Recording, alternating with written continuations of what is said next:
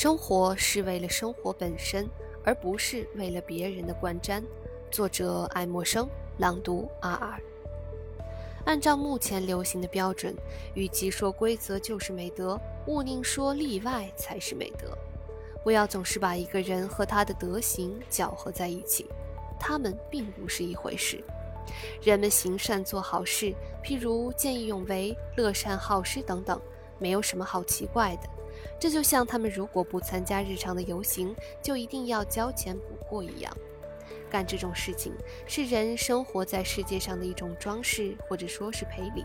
就像病号和精神病患者必须交纳昂贵的膳食费一样，他们的德行就是赎罪苦修。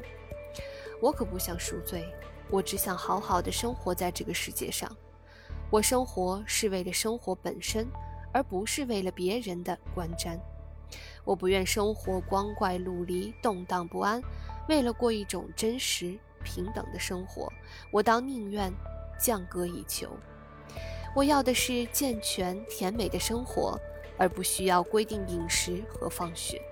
我要的是你是一个人这样的声明，而不是撇开人只讲他的行动。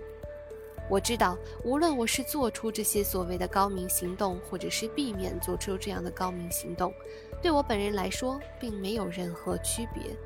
我不愿意在我已经拥有固定权利的地方再出钱购买特权。虽然我才疏学浅，但我却实际存在着。因此，我不需要为了使我自己安心，或者是为了使我的伙伴安心，而需要别人的保证。才能生活。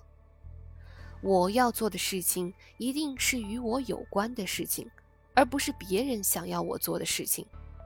无论是在实际生活中，还是在精神生活中，这一规定都一视同仁。所以，完全可以用它做标尺来衡量伟大和渺小。因为你总是发现一些这样的人，对你的职责。他们认为自己了解的比你自己了解的还要清楚，因此这一规定就显得更加严酷了。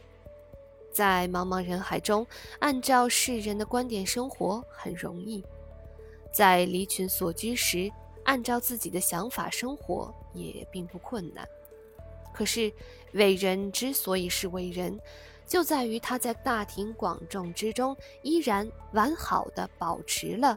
自己一世独立的个性。大家好，我是你们的主播阿尔，我在远隔万水千山之外的德国，用声音为你们带去祝福。如果你喜欢我的声音和内容，欢迎你点击关注、点击订阅，并且转发和分享给更多的人。